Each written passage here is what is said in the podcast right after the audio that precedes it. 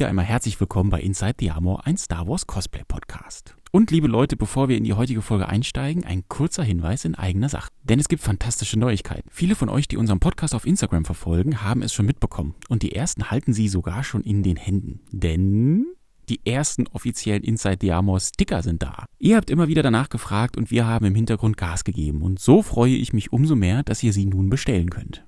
Und das Beste daran ist, die Sticker sind kostenlos. Ja, richtig gehört, kostenlos. Nur um das Porto würden wir euch bitten. Und es ist ganz einfach. Wenn ihr welche haben wollt, schickt mir einfach einen Euro für das Porto über PayPal. Die PayPal-Adresse ist insidethearmorpodcast@gmail.com. Wir gehören ja sicher zu eurem Freundeskreis oder zur Familie. Bitte schreibt unbedingt in das Nachrichtenkästchen eure Adresse, dann sind die Sticker schon bald auf dem Weg zu euch. Eure Trubkiste, Auto, College-Blog, was immer ihr mit den Stickern verschönern wollt, sie werden es euch danken. Ich freue mich, dass ihr euch freut und ich sage an der Stelle noch einmal ganz herzlich Dankeschön an alle lieben Menschen, die fleißig im Hintergrund gewerkelt haben, um uns allen das möglich zu machen. Also, hopp hopp, ein Euro für Porto über PayPal mit eurer Adresse an insidediamorpodcast.gmail.com und schon habt ihr auch bald eure Sticker in der Hand. So, nun aber zur heutigen Folge. Ich spare mir an der Stelle die Anmoderation, denn die kommt ohnehin gleich und ich kann euch schon mal so viel sagen. Für die heutige Folge habe ich einen fantastischen Partner gewinnen können. Gemeinsam haben wir eine Folge produziert, auf die viele von euch schon gewartet haben. Ich wünsche euch ganz viel Spaß dabei. Hallo, liebe Hörerinnen, liebe Hörer, ich bin Kevin. Wenn ihr Inside the eingeschaltet habt und jetzt eigentlich den Markus erwartet, keine Sorge, der Markus ist auch da. Hallo Markus. Hallo Kevin. und wenn ihr den Bucketheads Podcast eingeschaltet habt, auch dann seid ihr hier richtig. Wir machen nämlich heute so eine Art Crossover-Folge. Das heißt, die Macher von zwei verschiedenen Podcasts tun sich zusammen. Und wir reden über das Thema Stormtrooper konkret über Stormtrooper Cosplay. Und der Markus ist dafür doppelt und dreifach qualifiziert, würde ich sagen. Ihr Hörerinnen und Hörer von Inside the Armor, ihr wisst das. Ihr Hörer von Bucketheads wisst das vielleicht noch nicht. Deswegen, Markus, sag doch mal ein paar Worte über dich. Ja, hallo Kevin. Also erstmal finde ich es total großartig, dass wir uns heute hier zusammentun. Ich bin ja seit langer Zeit schon Bucketheads-Fan und freue mich tatsächlich immer sehr, wenn du eine Folge rausbringst bei Bucketheads und freue mich sehr, dass wir heute eine Folge zusammen machen. Das wollte ich an der Stelle auch nochmal sagen. Eieiei, bist du meiner ersten Frage schon geschickt ausgewichen, aber ich danke dir. Siehst du, so geht das. Also ich stelle mich vor, mein Name ist Markus, Markus Jahn, ich bin 40 Jahre alt, komme aus Düsseldorf und bin unter anderem Macher des Inside the Armor Podcasts und lauf ab und zu, wie du auch gerne schön zu sagen pflegst, Kevin, in weißem Plastik rum. Sprich, ich habe eine Stormtrooper-Rüstung zu Hause. Moment, das Zitat habe ich bei dir das erste Mal gehört. Das habe ich bei dir geklaut. Wenn wir in der Freizeit in weißem Plastik rumlaufen. Stimmt. Das fand ich sehr eingängig und das habe ich ja. mir tatsächlich abgeklaut. Siehst du? Ja. Du ja. läufst im weißen Plastik rum, du bist ein Stormtrooper und du machst mhm. einen Podcast über Cosplay. Und ich habe deinen Podcast verfolgt in den letzten Monaten. Ich höre den total gerne, habe auch schon sehr viele Einblicke bekommen von Menschen, die sich da präsentieren und die verschiedene Kostüme gemacht haben. Menschen zum Beispiel, die eine Twi'lek verkörpern oder Jemand hat sich einen eigenen Darth Vader gebaut, der Burkhardt, oder Captain ein Clone Commander, ein Tusken Raider und, und, und. Die Liste wächst und wächst und wächst. Mhm. Und da ist und da auch kommt immer, noch viel mehr. Da kommt noch viel mehr. Mhm. Was aber auch immer mal durchgeblitzt ist, du, der Gastgeber, der Podcast-Gastgeber mit deinem Stormtrooper, was dir das bedeutet, in weißem Plastik durch die Welt zu laufen und wie du deinen Stormtrooper gemacht hast. Das kommt immer mal so durch am Rande, wenn du dich da einbringst bei deinen Gästen. Aber ich finde es jetzt mal höchste Zeit, dass wir mal systematisch und konzentriert über dich sprechen, Markus. Und ich danke dir für die Gelegenheit, dass du mir sozusagen das Interviewer-Mikrofon in die Hand gedrückt hast und gesagt hast, Kevin, mach mal. So. Ja, sehr gerne. Ich kann mir tatsächlich niemand qualifizierteren als dich vorstellen für diesen Job. Und ich bin sehr dankbar, dass du Ja gesagt hast. Es ist ja tatsächlich so, in dem Inside the Armor Podcast geht es sehr, sehr stark um meine Gäste. Das heißt, ich begrüße in jeder Folge eine neue Person, die in irgendeiner Art und Weise was mit Cosplay zu tun hat. Also meistens haben die Jungs und Mädels ein, mindestens ein Kostüm, wenn nicht mehrere. Und was ich sehr, sehr spannend finde, deswegen heißt der Podcast zum Beispiel auch, wie er heißt, nämlich Inside the Armor. Wir möchten in diesem Podcast hinter die Kulissen gucken, also in die Rüstung hinein. Wer steckt da eigentlich in einem Tusken Raider? Wer hat einen Stormtrooper an? Was ist das für eine Person? Was hat die für einen Antrieb? Und was hat sie dazu bewegt, genau das zu tun, was sie jetzt tut und Gutes zu tun? Und in dem Zusammenhang kam tatsächlich auch immer wieder die Frage, Markus, du lässt so viele Leute und so viele tolle Gäste bei dir im Podcast sprechen. Wie ist denn eigentlich deine Geschichte? Und genau deswegen machen wir die Folge zusammen. Genau deswegen bin ich sehr froh, lieber Kevin, dass ich heute mal auf der anderen Seite des Mikros quasi sitze und auch zu Gast sein darf. Wir sind quasi gegenseitig zu Gast. Mein Podcast genau. Bucketheads ist ja einer, der ist anders als deiner. Bei mir geht's ja mehr um Charaktere, Star Wars Geschichten, Filme, Serien, Spiele, also wirklich die Star Wars Inhalte. Genau. Und ich lade jetzt meine Hörer mal ein, in deine Podcast-Welt reinzugucken, da gibt es Leute, die bauen sich selber Stormtrooper und andere coole Kostüme und Gewandungen. Muss ja nicht immer mit Rüstung zu tun haben und mit Plastik, sondern es kann ja auch mhm. stoffbasiert sein. Und das kann ja auch interessant sein. Und wenn wir jetzt miteinander sprechen, kann das ein erster Einstieg sein in das Thema. Das ist so mein Ziel. Also ich möchte drei Sachen machen, drei Themen besprechen. Also einmal über dich, Markus, und das Stormtrooper Cosplayen. Dann wie macht man das eigentlich? Wie kauft man bzw. wie baut man sich eigentlich einen eigenen Stormtrooper? Mhm. Und drittens dann Cosplay allgemein und auch das Podcasten über Cosplayen. Du so sprichst immer von einer Reise, die ihr macht, die du machst, die deine Gäste machen. Und ich habe den Eindruck, du hast da auch einiges erlebt und erfahren. Super coole Geschichten, mhm. die echt ans Herz gehen.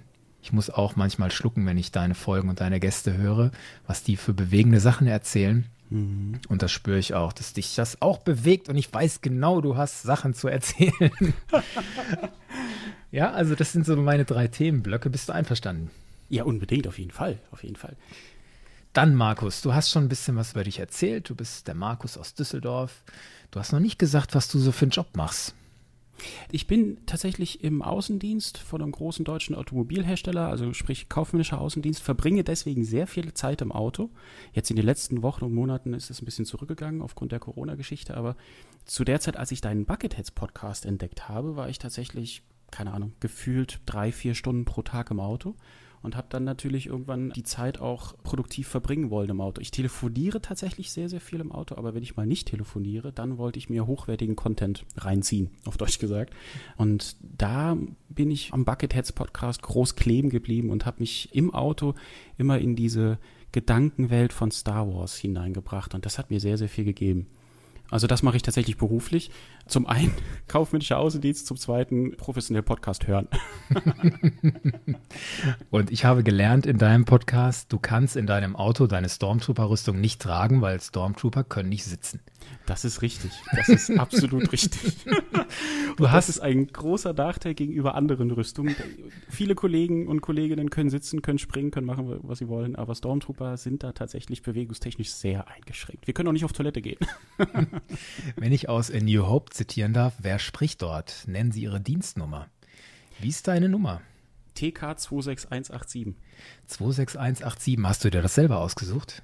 Ja, es ist so, in dem Moment, wo du dich bei der German Garrison approven lassen kannst, was genau das bedeutet, habe ich in einer der Podcast-Folgen mal erklärt. Wir erklären das kann, auch später nochmal hier. Ja, da suchst du dir eine TK-Nummer aus, beziehungsweise eine Nummer, die entsprechend deiner Rüstung vergeben wird. Und da kannst du komplett frei wählen. Es gibt natürlich eine riesige Datenbank, wo auch die Nummern, die schon vergeben worden sind, rausgenommen sind. Das heißt, es wird sichergestellt, dass du eine eindeutige Nummer hast. Und ich habe mich tatsächlich mit 26817 für meinen Hochzeitstag entschieden, nämlich am oh. 26.08.2017. Romantiker. Weiß ja. deine Frau das? ja, selbstverständlich. Nur unter diesen Bedingungen darfst du das machen mit dem Plastik. genau. Ja, das ist tatsächlich auch wieder eine witzige Geschichte, weil meine Frau ist da sehr sie unterstützt das, was ich mache, sie findet das toll und lässt mir da sehr viel Freiraum, wofür ich sehr dankbar bin, aber hier und da rollt sie auch schon mal mit den Augen und ja, geht dann mal so fünf Meter weg. Als Ehegatte kenne ich das Gefühl, wenn man mit den Augen überrollt wird, sozusagen. Aber wir geben unseren Frauen ja auch immer wieder Anlässe, ne, mit den Augen zu rollen. Sie das haben stimmt. das absolute Recht dazu, das zu tun. Das stimmt. Das stimmt. Erklär mir doch mal TK 26817. Was heißt mhm. denn eigentlich TK? Oh, siehst du, da habe ich, hast du mich jetzt schon direkt erwischt. Ähm, also wie gesagt, jeder Trooper bekommt eine eigene Nummer beziehungsweise dieses Kürzel am Anfang. TK steht für Stormtrooper. TI sind die TIE-Piloten, die Sith Lords, da macht das tatsächlich Sinn, da heißt es SL und so weiter. Ne? Mhm, also und ich glaube, es gibt auch noch TS ne, für Snowtrooper, glaube ich, kann das sein. Genau, und das sind TB sind die Biker Scouts, kann das sein? Mhm.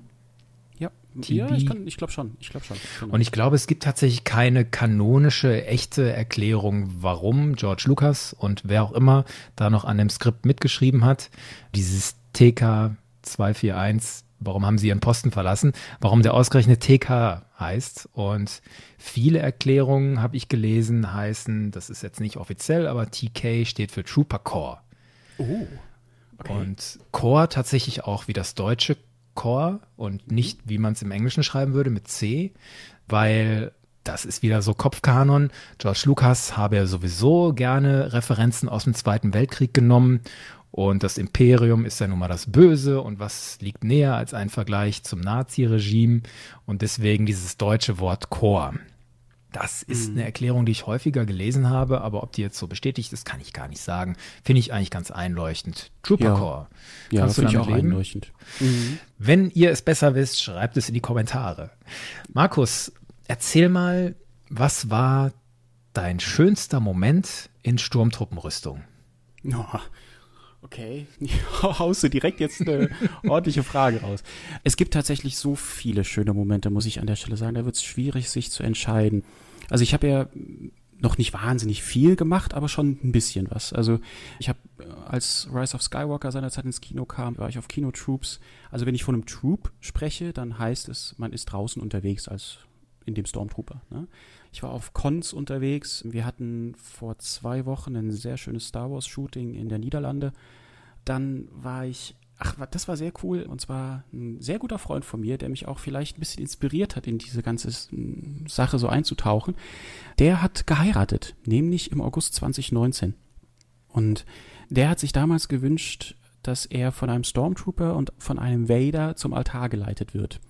Es war eine freie Trauung und ich war der Trauzeuge und bin im Stormtrooper. Es war tatsächlich das erste Mal, dass ich meine Rüstung quasi ausgeführt habe, habe ich ihn zum Altar geleitet. Das war schon sehr, sehr cool. Und während der freien Trauung saß das Brautpaar auf einer sehr schönen Couch. Die Traurednerin hat eine tolle Rede gehalten und ich stand die ganze Zeit während dieser anderthalb Stunden in der Sonne draußen hinter dem Brautpaar und habe quasi Spalier gestanden. Das war toll. Wie haben die anderen auf dich reagiert, die das nicht wussten, dass da auf einmal ein Stormtrooper steht bei einer Hochzeit hinterm Brautpaar die ganze Zeit? Die haben es total gefeiert. Also die Gäste fanden es total cool, zumal es zu dem Paar, zu dem Brautpaar auch unfassbar gut gepasst hat. Also beide sind große Star Wars-Fans und würden sich selber auch als Nerds bezeichnen, haben auch eine Star Wars Hochzeit gefeiert. Das heißt, sehr viel war im Star Wars Design und im Star Wars Deko. Und als er als Bräutigam dann eingelaufen ist, lief da natürlich auch der imperiale Marsch. Ne? Also das haben die Gäste, ich will nicht sagen erwartet, aber sie waren nicht überrascht, dass es auf einmal dann so spektakulär wurde. Und das war schon cool. Mhm. Hattest du Kinder an dir kleben? Nee, das hatte ich tatsächlich zu der Zeit nicht, weil die Szenerie war so, als wir reingekommen sind, saßen alle auf ihren Plätzen. Aber es kam dann natürlich später, als wir dann rumgelaufen sind, wollten alle Fotos machen und so weiter. Ne? Und wie fühlt sich das an? Also das ist tatsächlich ein sehr abgefahrenes Gefühl, muss ich tatsächlich sagen. Das hatte ich am Anfang überhaupt nicht so im Kopf oder erwartet. Mit am Anfang meine ich, als ich entschlossen habe, mir eine Rüstung zu kaufen, mich in dieses Thema hineinzudenken, da bist du ja irgendwann an dem Punkt, wo du sagst, okay, du musst jetzt eine Menge Geld ausgeben. Also du bist locker bei 1000 Euro, die du investieren musst, wenn du in so eine Rüstung gehst. Und dann fragst du dich am Anfang natürlich, okay, warum machst du das eigentlich? Damit du dir so eine Rüstung schön in die Wohnung stellen kannst, wie es bei How I Met Your Mother im Hintergrund ist. Naja, hm, weiß nicht, dafür ist es zu teuer. Also was machst du damit eigentlich? Und das hatte ich die ganze Zeit im Kopf, aber habe mich davon nicht irgendwie aufhalten lassen. Und als ich dann das erste Mal rumgelaufen bin als Stormtrooper, da wusste ich, warum ich es mache. Nämlich, weil ich sofort gemerkt habe, wie viel Menschen positiv darauf reagieren und dann kommen und ein Foto haben wollen. Das ist so ein schönes Gefühl. Ich kann das kaum beschreiben. Und das beschreiben ja auch viele meiner Gäste im Podcast.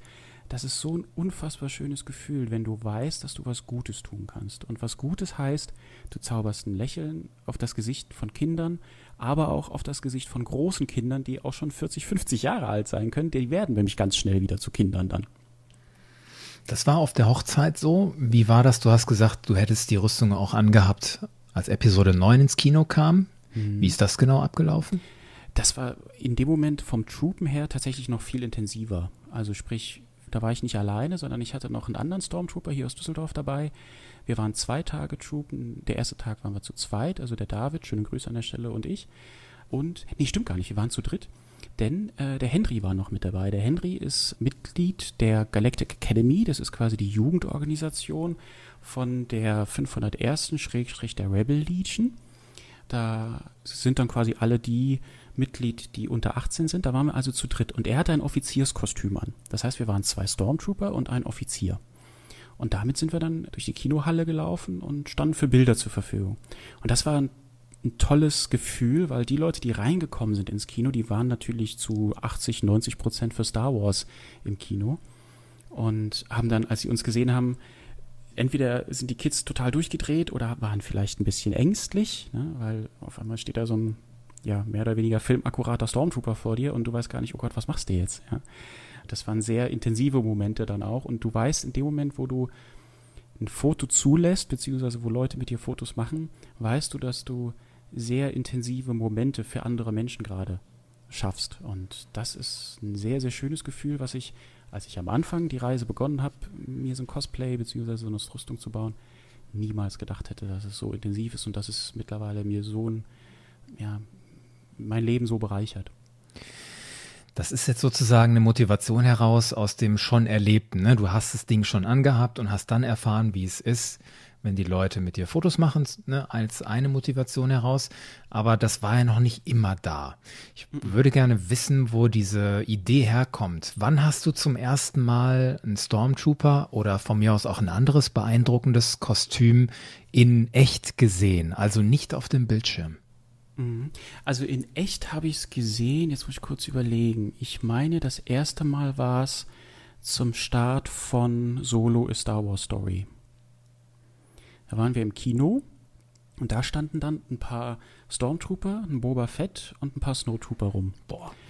Und ich war Mitte 30, bin mit meiner Frau ins Kino gekommen und da stand die rum und sofort, ich, also ich war wie ein Kind in dem Moment, ne? Bin sofort von einem Bein aufs andere gehüpft und habe zu meiner Frau gesagt, Schatz, ich brauche ein Foto und toll und super. Und ich habe das in dem Moment als tolles Rahmenprogramm für das, was noch kommt, nämlich den Film empfunden. Und dass die Jungs damals da waren, hat in mir tatsächlich was ein bisschen entfacht, aber ich wusste zu der Zeit noch gar nicht was. Also es war jetzt nicht so, dass ich rausgegangen bin und gesagt habe, ich brauche jetzt eine Rüstung, sondern das kam dann nach und nach. Das ist recht spät in deinem Leben, ne? Ich meine, das ist ja erst ein Absolut. paar Jahre her. Absolut. Und wann? Ich bin sogar fast froh, dass es recht spät war, mhm. weil ich habe, als ich relativ jung war, sehr viel Zeit in, ja, ich sag mal, Arbeit, Karriere und so weiter investiert. Und wenn ich damals schon so ein Hobby gehabt hätte wie jetzt, also so ein Hobby, was mich so bereichert, was mich so intensiv beschäftigt und auch mir so viel Positives gibt, dann weiß ich nicht, ob ich mich so sehr auf meine mhm. Karriere konzentriert hätte, mhm. wie ich es seinerzeit gemacht habe. Weißt du noch, wann und wie du dann beschlossen hast, ich schaffe mir so eine Rüstung auch an? Ja, da muss ich jetzt allerdings ein bisschen weiter ausholen, wenn es okay ist. Ja, Aber ich glaube, wir haben ja Zeit, ne? Es war tatsächlich so, ich habe als Kind natürlich Star Wars geguckt und so weiter und habe da auch Spiele gespielt, also Computerspiele, X-Wing vs. TIE Fighter, TIE Fighter und so weiter. Guter Mann. Übrigens, ja, übrigens großartige Folge bei dir im Bucketheads Podcast. Ich habe sie sehr genossen. ich auch. Es war schön, das Spiel nochmal zu spielen dafür. Mhm. Ja. Achso, ich glaube, jetzt müssen wir unsere Hörerinnen und Hörer ein bisschen abholen. Ne? Du hast eine tolle Folge über TIE Fighter gemacht. Folge 13 ist es. Mhm. Ja, ich stelle das alte Computerspiel TIE Fighter vor und nehme auch den Hörer, die Hörerinnen nochmal mit ins Cockpit und wir spielen Missionen quasi zusammen. Mhm. Und ich schilder das, wie die Musik war, wie das Gameplay war und so weiter und so fort. Ja. Großartig. Habe ich im Auto zu dem, auf dem Weg zum Kunden gehört seinerzeit und ich war wieder in meiner alten Welt als Kind. genau. Dann war aber das ganze Thema Star Wars für mich über Jahre hinweg ja ziemlich ruhig. Also ich habe da nicht viel gemacht, geschweige denn mich emotional hineingefühlt. Und irgendwann kam für die PlayStation dann Star Wars Battlefront raus. Also sprich, das, ich glaube 2015er Battlefront war das. Also nicht das Battlefront 2, was es jetzt gab, sondern oder gibt, sondern den Vorgänger. Das ist so, auch schon das neue Battlefront, ne? Von richtig. DICE. Genau. Noch genau. nicht das klassische Battlefront. Genau. Tatsächlich das von 2015, ja, was schon fotorealistische Grafik nahezu hatte. Genau. So, und dieses Battlefront habe ich mir dann geholt und habe dann tatsächlich sehr, sehr viel angefangen zu zocken und bin dadurch wieder in Star Wars eingestiegen. Thematisch jetzt nicht unbedingt tief, aber ich habe mich sehr stark mit Star Wars beschäftigt. Also Battlefront war seinerzeit mein Weg, mich mit Star Wars zu beschäftigen. Dann habe ich mir ein Playseat gekauft. Playseats sind, ja, die sehen aus wie so Rennfahrersitze ne, von Forza Motorsport. Wir hatten eine Maisonette-Wohnung zu der Zeit, habe mir da einen eigenen ja, Zockerstand gebaut. Ich habe davon auch noch ein Bild. Ich stelle das dann mal bei Inside the Armor, bei, der, bei der Folge bei Instagram mit rein. Und habe da tatsächlich mir so einen eigenen Zockerstand gebaut. Und das war großartig. Da habe ich richtig viel gezockt, bis ich irgendwann gemerkt habe, hm, das ist eigentlich gar nicht so gut für dich. Dass viele zocken. Richtig, richtig. Zum einen, also ich habe zu der Zeit recht viel Sport gemacht. Der Sport hat dann drunter gelitten, weil ich dann natürlich meine Freizeit in dieses Battlefront-Zocken kanalisiert habe. Und dann habe ich gemerkt, dass mein Körper sehr stark ja, drunter gelitten hat durch dieses ständige Krummsitzen in dem Racing Seat und so weiter. Also ich habe irgendwann einen Moment gehabt, wo ich gesagt habe, ich möchte jetzt einen Weg finden, mich mit Star Wars zu beschäftigen, der nicht mit einem Bildschirm zu tun hat. Also sprich, der nicht online ist. Und da kam dann ein guter Freund von mir so ein bisschen mit auf die Spielfläche, der auch großer Star Wars-Fan ist. Und der hat sich einen Nerd Man Cave gebaut und der sammelt unheimlich stark die ganzen Actionfiguren. Du kommst bei dem rein, schöne Grüße Domenico. du kommst bei dem rein und du denkst, du wärst in einem Spielzeugladen. Also es ist unfassbar, was der für eine Sammlung hat. Fand ich großartig, habe ich viel Respekt für. Ich konnte das selber für mich nicht so übertragen, weil ja, ich habe einen Weg gesucht, womit ich mich so ein bisschen handwerklich und kreativ vielleicht auch mit dem Thema beschäftigen kann. Und ohne das jetzt nicht stark genug gewichten zu wollen, aber nicht nur mit dem Thema Sammeln und Haben, was ja auch ein gewisser Teil mit Konsum zu tun hat. So. Und dann habe ich von ihm, ich glaube, er hat mir seinerzeit den ersten Hasbro-Helm besorgt, den Hasbro Stormtrooper Black Series Helm. Ein cooler Helm, richtig schön. Und dann später sogar noch zum Geburtstag hat er mir einen Hasbro Black Series Vader Helm geschenkt. Puh. So. Mhm. Und das war schon stark. So, das heißt, er hatte dann der Markus so das seine zwei ist, Darf ich das sagen? Das ist ganz schön hoher Standard für Geschenke. ja, das war auch außergewöhnlich. Also so, das war schon sehr. Also den Helm, den, den Stormtrooper-Helm, den hat er mir besorgt. Ich habe ihm das Geld dafür gegeben, aber den Hasbro-Helm, den hat er mir tatsächlich geschenkt. Da war ich auch sehr dankbar für. Wirklich. Zumal zu der Zeit nicht viele davon gab. So, aber dann hatten wir quasi so zwei Helme oder er hatte noch viel mehr Helme und dann fängst du halt an, einfach auch mal auf blöde Ideen zu kommen, doofe Gedanken zu haben, lustige Gedanken zu haben. Und da war eine Sache, die, ja, da denke ich heute mit sehr viel Freude dran zurück. Aber so im Nachhinein denkst du auch vielleicht hier und da, warst du ganz schön doof. Aber irgendwie hat es total Spaß gemacht und es war großartig. Nämlich, was wir gemacht haben, wir haben uns einfach einen schwarzen Anzug angezogen also so ein Businessanzug mit weißem Hemd, schwarzer Krawatte und so weiter, mhm. haben uns dann Helme mitgenommen und sind, ich habe ja zu der Zeit noch in der Nähe von Frankfurt, bei dir in der Nähe in Bad Sohn gewohnt. Ja. Da sind wir ins Main-Taunus-Zentrum gefahren. Großes Einkaufszentrum in der Gegend, eines der größten. Mhm. Mhm. So, und da haben wir uns dann einfach die Helme aufgesetzt in Kombination mit dem schwarzen Anzug und haben so getan, als wäre ein Stormtrooper und ein Vader quasi in Business Casual unterwegs. Total bescheuert. Und habt was gemacht? Flugblätter verteilt oder einfach nur Fotos gemacht oder Leute angelabert oder was habt ihr gemacht? Wir mussten gar niemanden anlabern, weil die Leute sind zu uns gekommen. Es war unfassbar und da habe ich das das erste Mal gespürt. Es war unfassbar, wie die Menschen auf Figuren, in dem Moment waren wir Figuren, reagieren, wenn die nur den Helm aufhaben. Und dann habe ich mir später dann danach überlegt, wie muss es wohl sein, wenn du eine komplette Rüstung trägst? Aber in dem Moment, wo wir quasi die Helme auf hatten und mit einem Anzug durchs Meertaunus-Zentrum gelaufen sind, da lief in meinem Kopf absolutes Chaos ab. Es waren so drei verschiedene extrem intensive Gemütszustände, die ich hatte. Das erste war, oh cool, das ist total geil, wie die Leute reagieren. Die Kinder sind auf uns zugerannt, haben geschrien, haben sich gefreut, wie auch immer. Das zweite war, oh Gott, oh Gott, was machst du hier eigentlich? Wie peinlich, hau bloß ab. Und das dritte war, Junge, mach dich locker, das wird schon irgendwie, dich erkennt ja keiner. Mhm. Also es war ein ganz komisches Gefühl, intensive Gefühle, die ich noch niemals hatte im Leben. Und das, obwohl wir nur die Helme auf hatten. Was wir dann gemacht haben, wir haben uns halt mit dem Anzug, wir hatten auch Kamera dabei und so weiter, mit Fernauslöser haben uns dann vor Starbucks gestellt, haben Schilder hochgehalten, The Empire needs you, recruiting here, enlist today und so weiter. Also wir haben dann quasi solch lustige Bilder gemacht, aber, und das war etwas, womit ich gar nicht gerechnet hatte, wir hatten eine Traube von Kindern auf einmal um uns herum, die unfassbar fröhlich waren. Wir sind dann auch mal gelaufen und dann hatten wir wie so ein V an Kindern links und rechts neben uns. Und das, obwohl wir nur einen Helm auf hatten. So, das heißt, wenn ich mir jetzt als 501. Mitglied überlege, da läuft einer nur mit dem Helm das Einkaufsrent um, da könnte man die Augen rollen. Nach dem Motto, was macht der denn da? Aber auch das hat schon allein so viel ausgelöst bei den Menschen. Das war großartig. Das war richtig schön. Ja, das kann ich nachfühlen vor allen Dingen diese Bipolarität mindestens mal dieser Gefühlswelten da. Einerseits, boah, das ist ja total cool. Und dann, oh nein, das ist auch total peinlich. Absolut. man absolut. weiß also gar nicht, in welcher Haut ist man mehr. Genau. Und das war ein Gefühl, was ich so überhaupt nicht kannte. Und das war quasi so Cosplay Light, ja. Und das hat aber dann den Wunsch, glaube ich, nur noch bestärkt zu sagen, jetzt gibst du Gas. Und als wir fertig waren, haben wir gesagt, so, nächstes Jahr holen wir uns beide eine Rüstung. Direkt danach. Genau das war so intensiv, das hat so Spaß gemacht, das war so was Besonderes.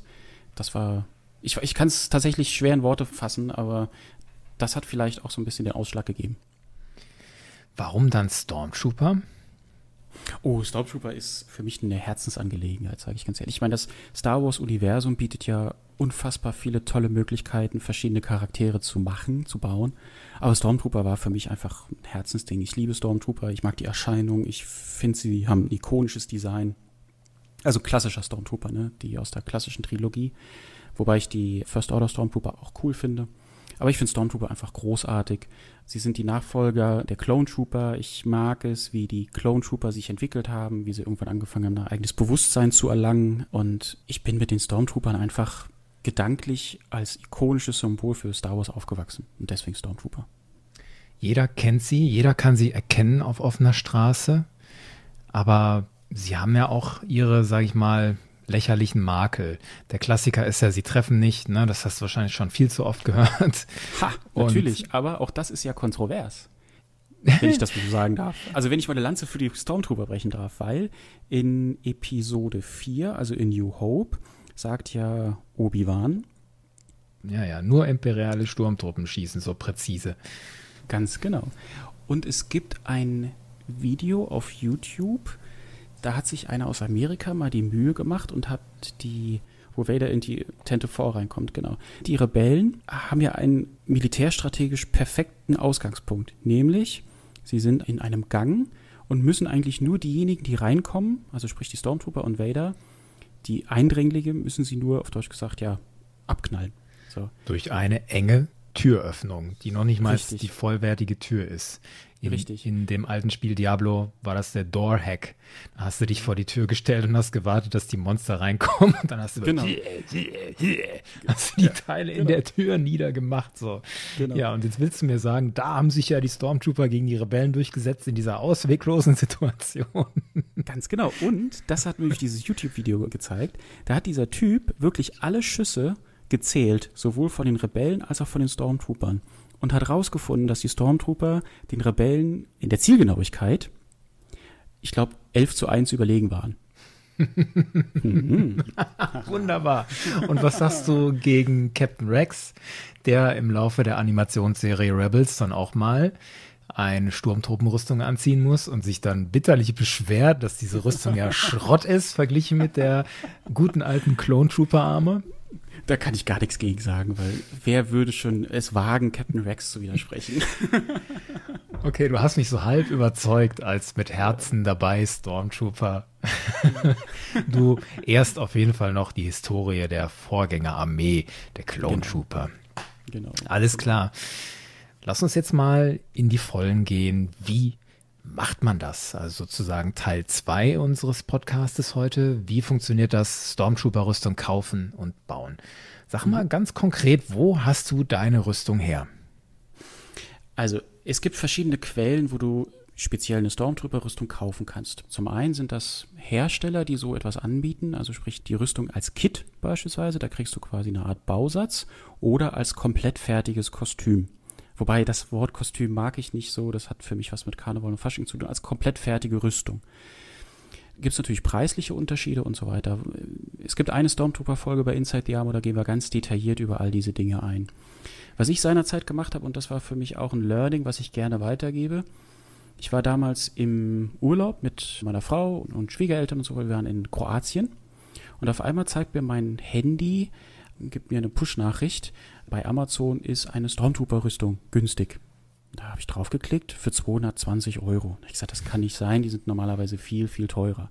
Dann wollte ich das eigentlich gerade wieder wegwischen. Da habe ich gedacht, naja, aber du bist hier gerade in Kroatien, vielleicht liegt es ja daran, dass da Amazon irgendwas gemacht hat, dass es deswegen günstiger ist oder wie auch immer. Da habe ich gedacht, komm, ich bestelle das jetzt einfach mal, weil das waren auch to tolle Bewertungen und so weiter.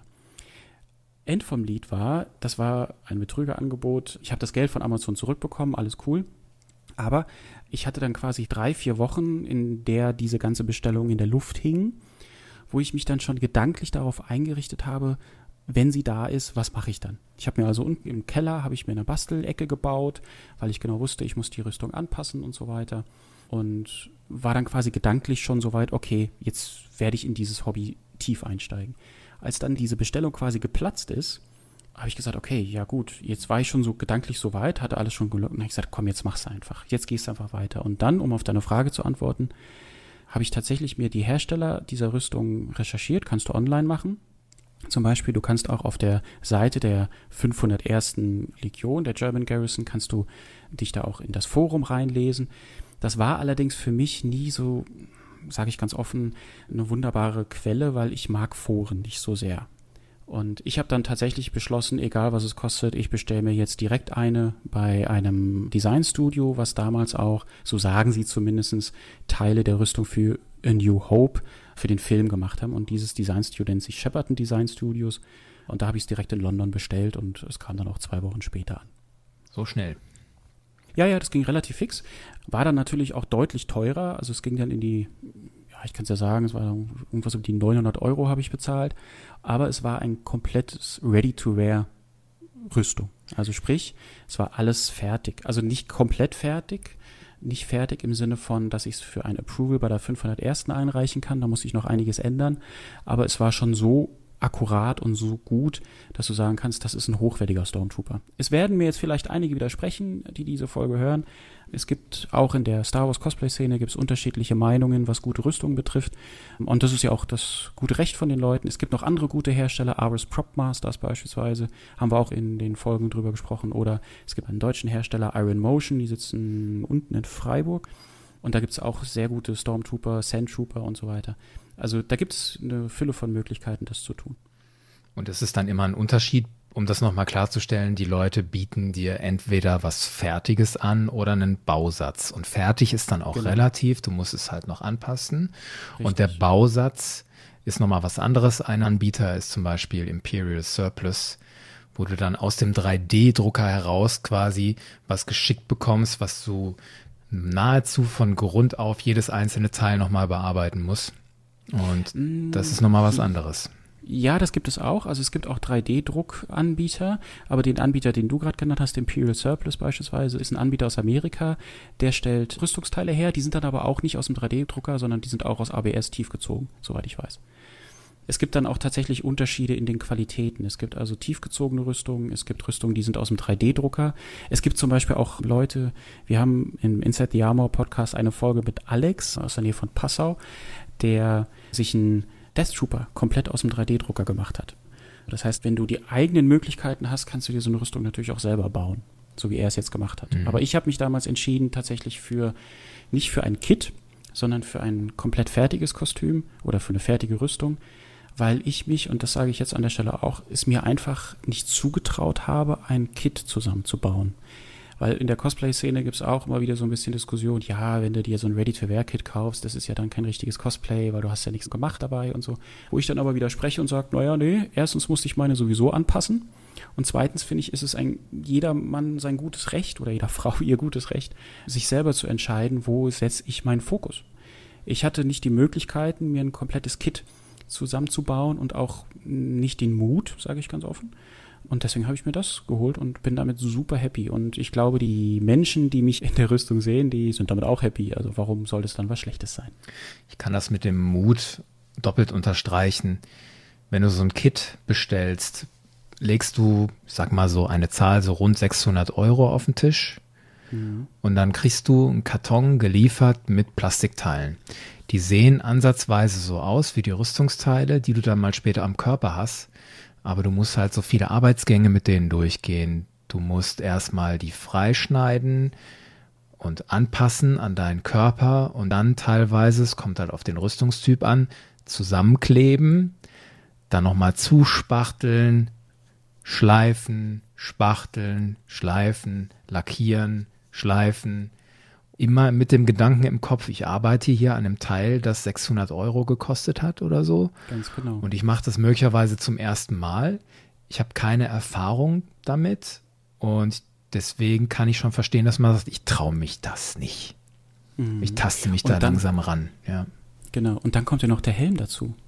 Der Helm, der ja meistens aus drei oder vier Teilen besteht, der dann quasi zusammengeklebt, zusammengeschraubt, teilweise verspachtelt werden muss und so weiter und der aber in der Regel aus sehr vielen Rundungen besteht. Gerade beim Stormtrooper, da habe ich mich nicht rangetraut. Und, muss ich an der Stelle auch sagen, ich hatte auch nicht die Zeit.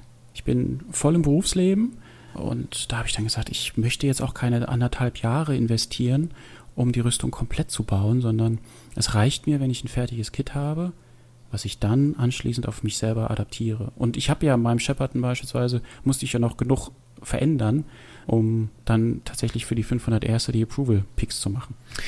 Erzähl mal, als die Rüstung bei dir zu Hause ankam, wie sah das aus? Ja, das war ein großartiger Tag. Dieser Tag ist übrigens bei allen Star Wars Cosplayern als Big Brown Box Day bekannt. Nämlich, wenn die große braune Box geliefert wird. Es gab eine große Kiste, habe ich dann aufgemacht, habe alles rausgeholt, habe sie auf dem Wohnzimmerboden gelegt.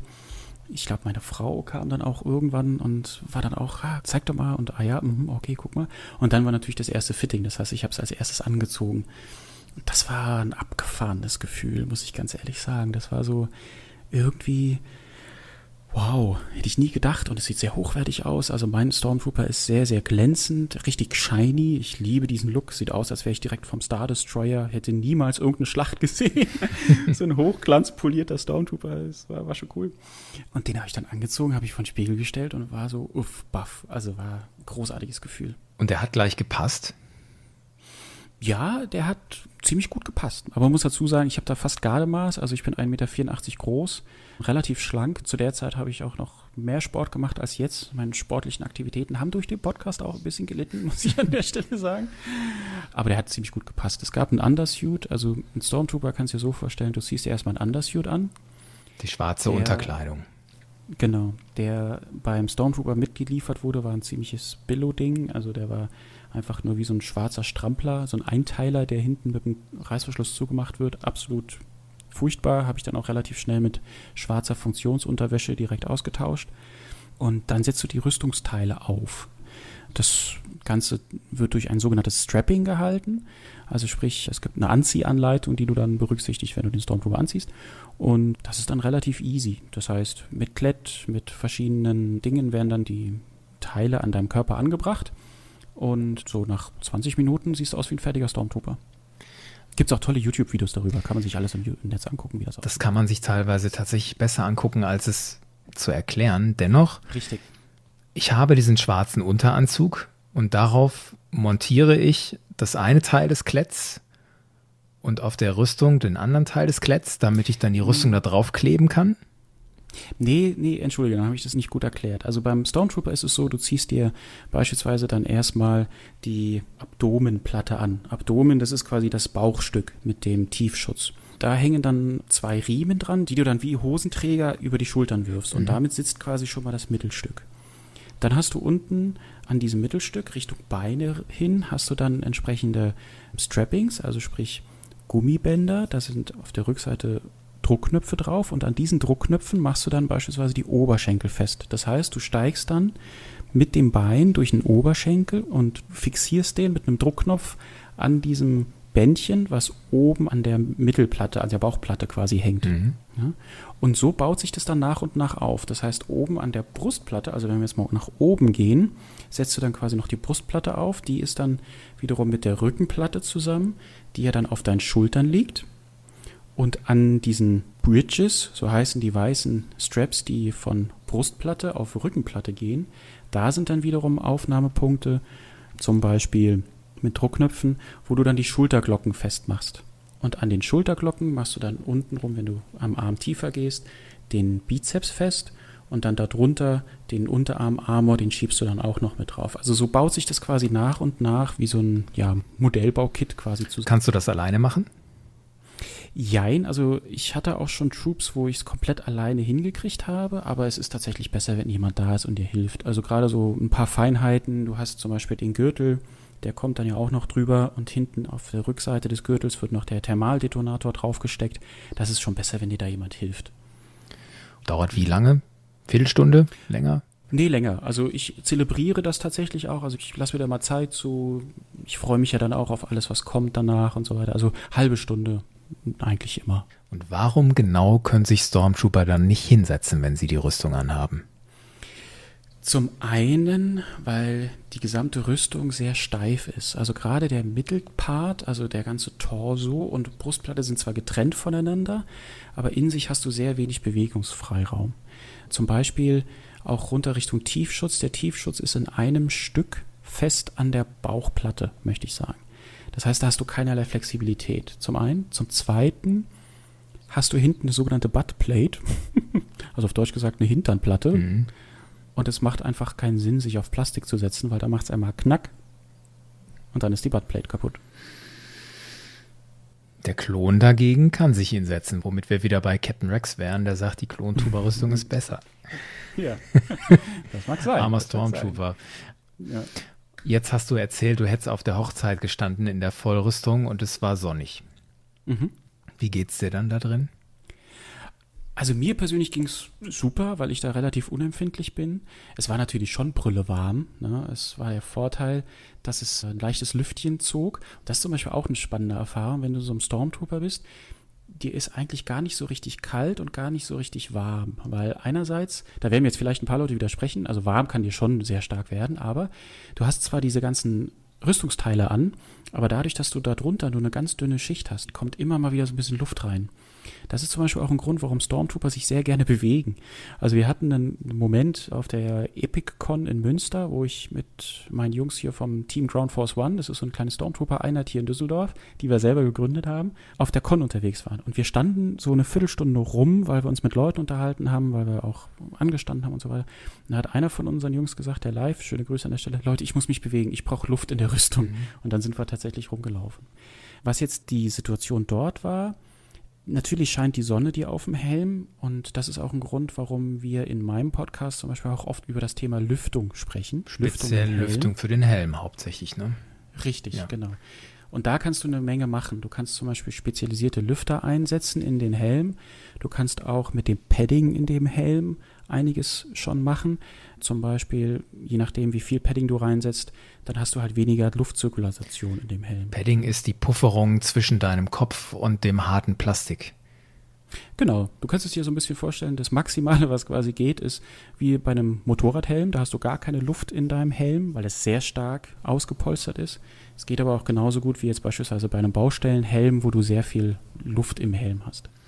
Und was hast du drin? Ich habe mal ein Bild gesehen, das sah aus wie, wie ich mein Tonstudio auskleiden würde an der Wand. Genau, ich habe tatsächlich den unteren Part meines Helmes ein bisschen dunkel gemacht, also sprich schwarz gemacht. Warum? Ich bin relativ groß, wie gesagt 1,84 und wenn du als Kind von unten an meinen Stormtrooper hochguckst, dann wollte ich, dass Kinder, wenn die in den Helm hineinschauen, nichts sehen.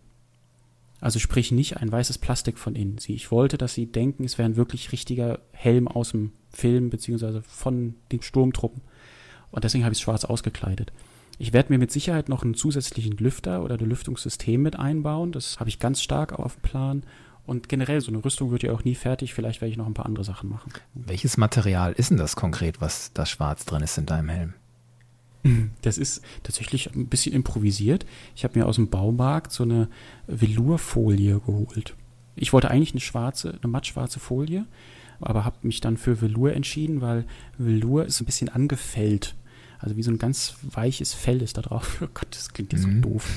Aber ähm, es ist halt nicht ganz glatt, es ist auch nicht matt, sondern es ist halt so ein bisschen, ja, es schluckt auf jeden Fall Licht. Und das war der Grund, warum ich es gemacht habe. Das heißt, wenn du von hinten rein fotografierst, wird jegliches Licht weggenommen, sodass es wirklich sehr gut aussieht auf Bildern. Mhm. Und du hast gesagt, du musstest die Rüstung, auch wenn sie schon relativ weit war und schön geglänzt hat, du hast sie trotzdem noch angepasst. Mhm. Was genau war da das Ziel der Anpassung? Das Ziel der Anpassung war tatsächlich mein Approval für die 501st German Garrison. Vielleicht kennen ein paar Leute die 501. Das ist quasi der weltweit führende Kostümclub für Star Wars Träger. Das, für Star Wars Kostümträger. Ja, und die nennen sich sogar selbst der größte Kostümclub der Welt, ne? Mit 14.000 mhm. aktiven Mitgliedern sagen die über sich selbst. Genau. Und in Deutschland gibt es davon die German Garrison. Die hat fast 1000 Mitglieder mittlerweile. Und das war für mich tatsächlich mein Ziel, dort auch einzusteigen um auch in die große Welt des Troopens hineinzukommen. Also sprich nicht nur die privaten Troops zu machen, die man vielleicht hier und dort so mitbekommt, wo man dann vielleicht bei Freunden ist oder wie auch immer, sondern tatsächlich in die großen Events, sich bei Charity-Events zu engagieren und so weiter. Und dafür musste ich einiges machen. Zum Beispiel musst du bei dem Shepard Stormtrooper ist noch ein kompletter Plastikgürtel dabei. Das heißt, vorne hast du natürlich deine ja, Munition bzw. die Boxen auf dem Gürtel, aber der gesamte Gürtel hinten bei A New Hope war aus Leinenstoff. Jetzt hat die 501. einen sehr hohen Anspruch, was Filmakkuratheit betrifft. Und dementsprechend werden nur Kostüme bzw. Rüstungen akzeptiert, die zu 100% filmakkurat sind. Sprich, der Gürtel muss aus Leinen sein. Also musste ich quasi den Plastikgürtel abmachen und einen Leingürtel dran machen. Das war zum Beispiel ein Thema. Ein weiteres Thema, ich brauchte entsprechende Schuhe. Da bin ich zuerst auch auf was reingefallen, kann ich vielleicht auch so ein bisschen als Tipp geben. Ich habe dann auch wieder im Internet einfach Stormtrooper-Schuhe bestellt, habe Stormtrooper-Schuhe gegoogelt, habe dann welche gefunden, habe die bestellt. Die kamen dann auch, passen auch gut, alles in Ordnung. Allerdings hatten die vorne auf dem Spann eine Naht. So, das war für mich in dem Moment nicht relevant, weil ich gesagt habe, weiße Schuhe sind weiße Schuhe, alles super. Bis ich dann gemerkt habe, okay, für das Approval bei der 501. reicht das nicht. Da brauchst du Schuhe, die keine Naht haben vorne. Also musste ich mir neue Schuhe bestellen, wo ich dann gesagt habe, okay, gut, wenn das zwischen mir und dem Approval steht, jo, dann mache ich das halt. Jetzt habe ich zwei Paar Schuhe. Eins ziehe ich an bei nicht offiziellen 501. Troops und das andere Paar, was dann konform ist, ziehe ich dann halt an wenn es nicht in den Wald geht, sondern wenn es dann halt auf die offiziellen Events von der 501. geht. Ein Stormtrooper wäre nichts ohne den Standard E11 Blaster. Mhm. Ich weiß, ein Stormtrooper braucht nicht unbedingt einen E11, aber das ist ja nun mal das Standardgewehr. Das ist nur eines von einigen Accessoires, die du vielleicht noch so brauchst. Auch da gibt es wieder verschiedene Möglichkeiten. Du kannst zum einen dir einen 3D gedruckten Blaster kaufen. Da gibt es Kits. Die kannst du als quasi Modellbausatz bestellen, dann kommen die nach Hause, dann baust du den zusammen, lackierst ihn und hast einen schönen Blaster. Du kannst sie auch komplett fertig 3D gedruckt kaufen. Oder, und dazu habe ich mich entschieden, ich habe mir einen aus Resin, also sprich Kunstharz, ein Kit bestellt, was ich dann selber zusammengebaut habe und lackiert habe und das dann quasi so mit mehr oder weniger zu meinem Blaster gemacht habe. Und das ist ein E11. Das ist ein E11, genau. Und warum hast du den genommen? Na, der E11 ist ja der Standardblaster ja. ne, für die Stormtrooper schon, wie du es richtig gesagt hast. Und es gibt tatsächlich zwei Blaster, die in Verbindung mit dem Stormtrooper, ich will nicht sagen akzeptiert werden, aber die man so kennt. Das ist einmal der E11, der Standardblaster, und zum zweiten der DLT-19. Also das ist das lange Gewehr. Und der DLT-19, der war mir einfach zu groß. Den tragen zum Beispiel auch die Sandtrooper. Ja, in New Hope sieht man auch schon welche mit denen rumrennen, ne? Genau, ja. genau. Ich wollte jetzt tatsächlich den klassischen Standard, weil ich auch zu der Zeit vielleicht noch gar nicht so tief in dem ganzen Gedankengut drin war, zu sagen, okay, wie willst du denn meinen Stormtrooper individualisieren? Weil das ist ja auch so ein Thema. So ein Stormtrooper lebt ja davon, dass er eben nicht individuell ist, sondern dass er sich in die Masse einfügt.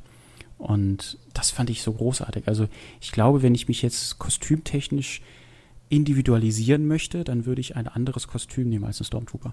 Nämlich? Willst du mir jetzt etwa mein nächstes Kostüm aus, der, aus den Rippen leiern? naja, wenn du schon so anfängst. ähm, ach nee, ich will es eigentlich gar nicht sagen, weil ich habe Angst, dass das dann Druck ausübt. Ja? Also Druck auf mich, weil eigentlich möchte ich gar kein nächstes Kostüm oder gar keine nächste Rüstung. Es gibt viele Menschen und viele tolle Freunde von mir mittlerweile, auch die ich im Podcast hatte als Gast, die viele Kostüme haben. Und es ist wirklich beeindruckend, wie viel Engagement, wie viel Commitment sie in dieses Hobby legen, wie viel Kreativität, wie viel Zeit, wie viel, ja, einfach Drive da reingeht, um sich neue Kostüme zu bauen. Ich bin eigentlich mit dem, was ich jetzt habe, super zufrieden. Ich habe das Gefühl, ich habe mich noch nicht ausgetroopt, emotional mit meinem Stormtrooper. Auf Deutsch gesagt, mir reicht der aktuell und ich will aktuell gar kein neues Kostüm oder keine neue Rüstung weil ich tatsächlich die wenige Zeit, die ich in dieses Hobby mit reinbringen kann, und ich glaube, ich stecke da schon recht viel Zeit rein, aber die Freizeit, man hat ja immer nur einen gewissen Amount an Freizeit, das stecke ich tatsächlich ins Podcasten und wenn die Troops dann nach Corona wieder losgehen, ins Troopen und Freunde treffen und so weiter. Um da so einen Strich nochmal drunter zu machen, wenn jetzt jemand die Idee hat, ich will mich informieren, nochmal ganz klar, eine Anlaufstelle ist die German Garrison, der 501st, unter anderem, weil die diese Dokumente bereit haben, worauf muss ich achten, sollte ich ein filmakkurates Kostüm herstellen. Das finde ich einen ganz guten Anlaufpunkt. Und dann natürlich die Hersteller. Und habe ich irgendwas vergessen? Ja, die 501. deckt ja quasi nur die imperialen Kostüme ab. Wenn jetzt aber jemand gerne ein Kostüm der Rebellenseite troopen möchte, dann kann er sich bei der Rebel Legion informieren. Die Rebel Legion ist quasi das gleiche wie die 501. nur für Rebellen und für neutrale Charaktere.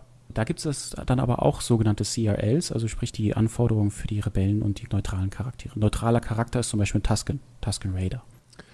Und so. es gibt noch andere und, Gruppen, die ähnlich sind, zum Beispiel die Mandalorian Mercs heißen sie, glaube ich. Oh ja, ja, ganz genau.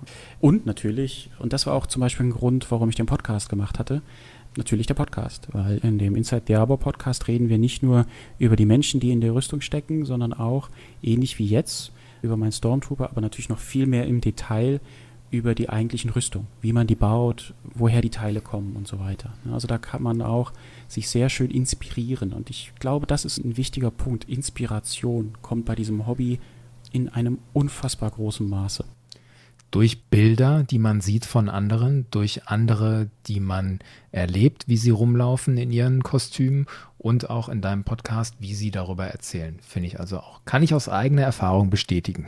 Ja, das ist doch schön. Kommen wir auf den schön. Punkt Cosplayen und Podcasten allgemein. Du hast es ja schon anklingen lassen, es gibt verschiedene Gelegenheiten, bei denen du deine Rüstung anziehst. Sag es mir nochmal, systematisch, bei welchen Gelegenheiten ziehst du deine Rüstung an? Am liebsten ziehe ich die Rüstung natürlich auf irgendwelchen Events an. Also sprich zum Beispiel auf Cons, also sprich Comic-Cons oder jetzt die Power of the Force ist leider dieses Jahr abgesagt worden. Also es gibt ja Star Wars spezifische Events. Dann gibt es die Möglichkeiten, eigene Shootings zu organisieren wir hier zum Beispiel im Rheinland-Ruhrpott haben unfassbar tolle Möglichkeiten, hier eigene Fotoshootings zu machen. Ne? Zum Beispiel in Duisburg gibt es den Landschaftspark, das ist ein altes Stahlwerk. Da kannst du großartige Bilder machen, da werde ich auch demnächst unbedingt mal ein Shooting machen wollen. Und dann, wenn du dich natürlich in Richtung Charity, in Richtung gemeinnützige Arbeit und so weiter engagieren möchtest, dann kannst du entweder eigene Events kreieren, indem du eigene Möglichkeiten der Unterstützung akquirierst, ja, indem du zum Beispiel vielleicht zum örtlichen Kinderschutzbund gehst und fragst, Mensch, können wir euch beim nächsten Kinderfest unterstützen? Oder indem du zum Beispiel Organisationen beitrittst wie der 501. Die dann wiederum dir die Möglichkeit geben, wenn du dort approved bist, bei den verschiedenen Events teilzunehmen. Und das war für mich, wie gesagt, ein großer Treiber, weil da sind dann unfassbar großartige Events dabei, die zum einen in Richtung Charity gehen, Kinderhospiz, Kinderhospital, Kinderschutzbund oder solche Geschichten, wo du einfach Gutes tun kannst. Oder auch in Richtung Star Wars Repräsentanz. Also zum Beispiel, es gibt, kennen vielleicht viele unserer Hörer die Konzertreihe Star Wars in Konzert. Da wird die 501. unter anderem angefragt und da können dann auch Mitglieder der 501. Truppen, also sprich bei dem Konzert mit ihren Rüstungen unterwegs sein. Oder wie ich es seinerzeit war beim Kino. Also es gibt dann eine Fülle von Events verschiedener Ausprägungen, die du mit deinem Kostüm dann machen kannst. Und da gibt es Abstufungen.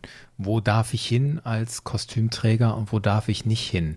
Dieses Star Wars in Concert, das ist ja dieses Erlebnis, wo der Film gezeigt wird und vor der Leinwand sitzt ein vollwertiges Orchester und spielt den Soundtrack dazu.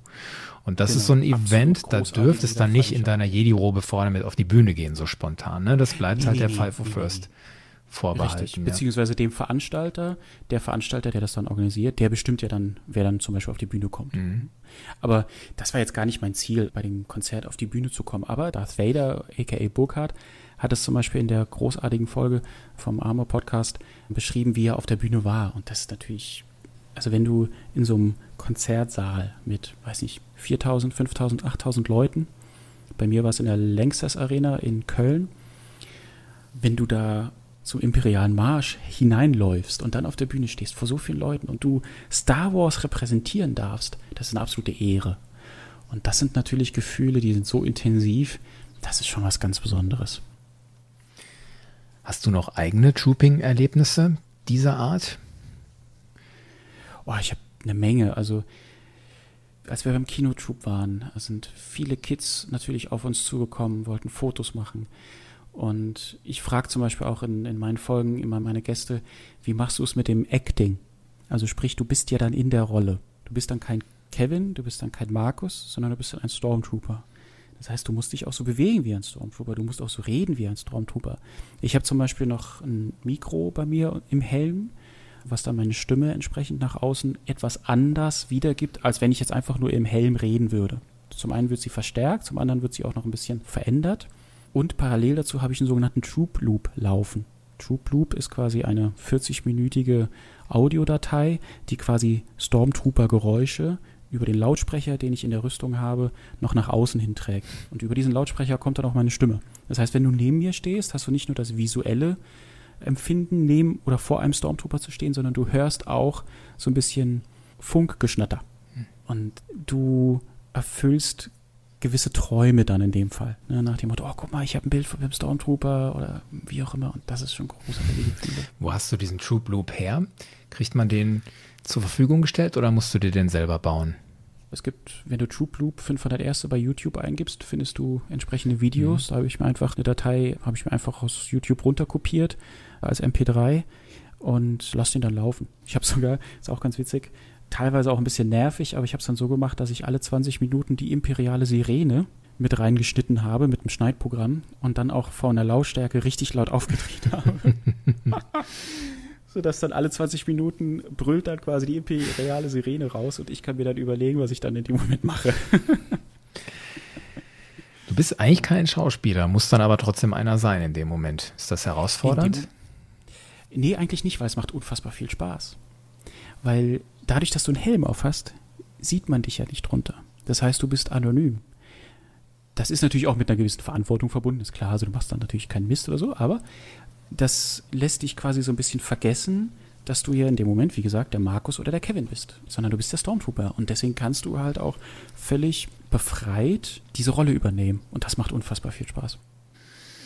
Ich habe eine These für dich. Oha. Und möchte dich bitten zu sagen, stimme zu oder stimme nicht zu. Mhm. Gerade weil du das jetzt gerade nochmal erzählt hast. Also die These lautet, viele Cosplayer ziehen sich Plastik an oder außergewöhnlichen Stoff, um in ihr relativ gewöhnliches Leben etwas mehr Pep reinzubringen. Ui, das ist eine starke These, die ich so nicht bestätigen kann.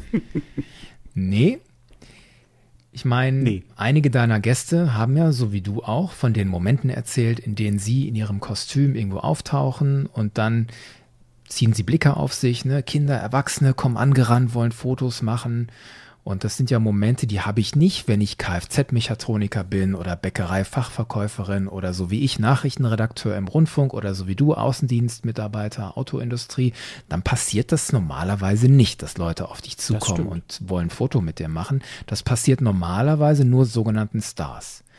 Wird man also Cosplayer nicht auch, um einen Moment lang Star zu sein?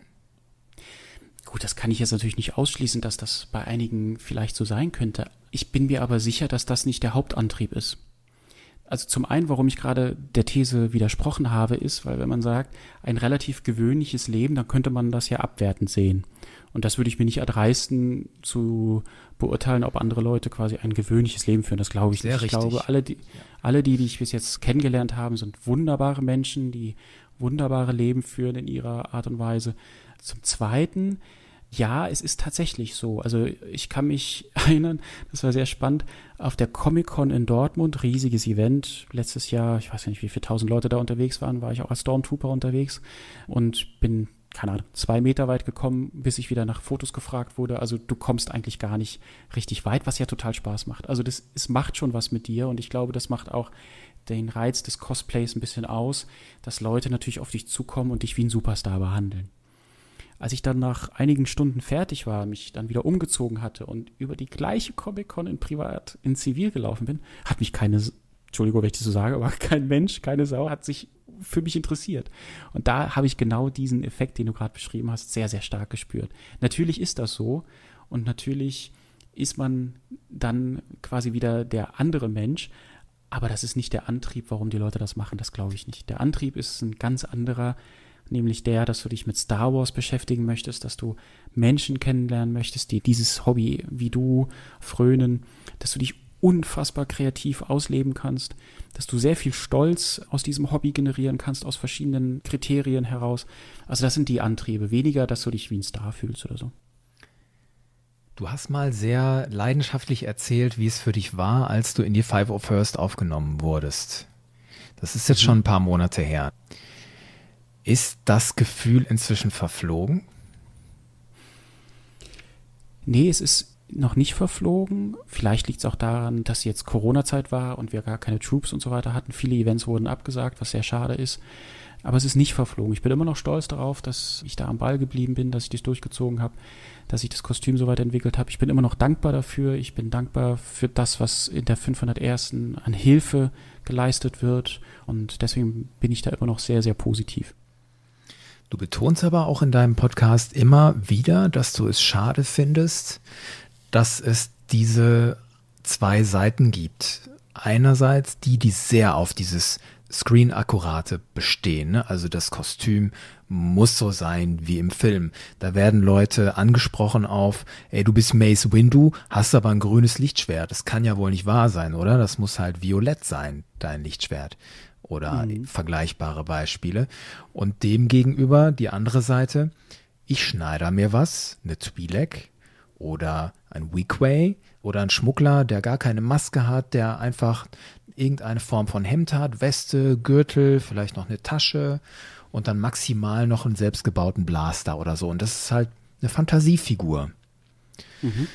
Wie bringst du das denn zusammen, dass du einerseits sagst, ich bin froh, dass ich in der 501st bin und ich habe da Energie reingesteckt, dass es screen akkurat ist und auf der anderen Seite verteidigst du das, es ist aber gar nicht so wichtig, screen akkurat zu sein. Hm, weil ich finde, dass es für beide Sichtweisen in diesem Universum Platz gibt oder für alle Sichtweisen. Es gibt ja unterschiedliche Facetten in dieser Sichtweise und das ist auch etwas, was ich über den Podcast sehr stark gelernt habe. Ich finde es schade, wenn man die eigene Sichtweise, egal in welche Richtung die geht, ob die jetzt eher in Richtung frei erfundener Charakter geht oder Screen-Akkuratheit, auf andere überträgt. Das finde ich schade. Was ich immer wieder sehe, ist genau das, was du gerade genannt hast mit dem Mace Windu Beispiel. Oder ich habe mal gehört von einem Freund, der ein Stoffkostüm hat. Da hatte er einen Gürtel mit Munitionsboxen dran oder mit Munitionstaschen. Und dieser Gürtel war aus Wildleder. Da wurde er auf der Con angesprochen, ja, das hätte man aber aus Leder machen können. Wo ich dann sage, hm, ja, das finde ich ein bisschen schade, so eine Anspruchshaltung. Also sprich, diese Sichtweise, die man hat, auf andere zu übertragen. Ich finde es unfassbar toll, wenn jeder seinen eigenen Fokus legen kann. Der Burkhardt beispielsweise, der auch dafür bekannt ist, einen unfassbar akkuraten Fokus zu haben. Also sprich, seine Leidenschaft. Sein Darth Vader, ne? muss ich ergänzen. Richtig. Ja. Sein Darth Vader, er ist bekannt dafür, dass er einen sehr hohen Anspruch hat, was Filmakkuratheit betrifft. Und ich finde, dieser Anspruch ist genauso gerechtfertigt wie jemand anders, der vielleicht, wie du es gerade genannt hast, die Swantje, die eine Twi'lek hat, oder auch andere, die sagen, Filmakkuratheit ist schön, aber in der Art und Weise, wie ich das Hobby für mich gerne ausleben möchte, ist das gar nicht so wichtig, sondern mir ist wichtig, dass ich Star Wars natürlich mit ausdrücke, aber vielleicht mich ein bisschen freier, ein bisschen kreativer ausleben möchte.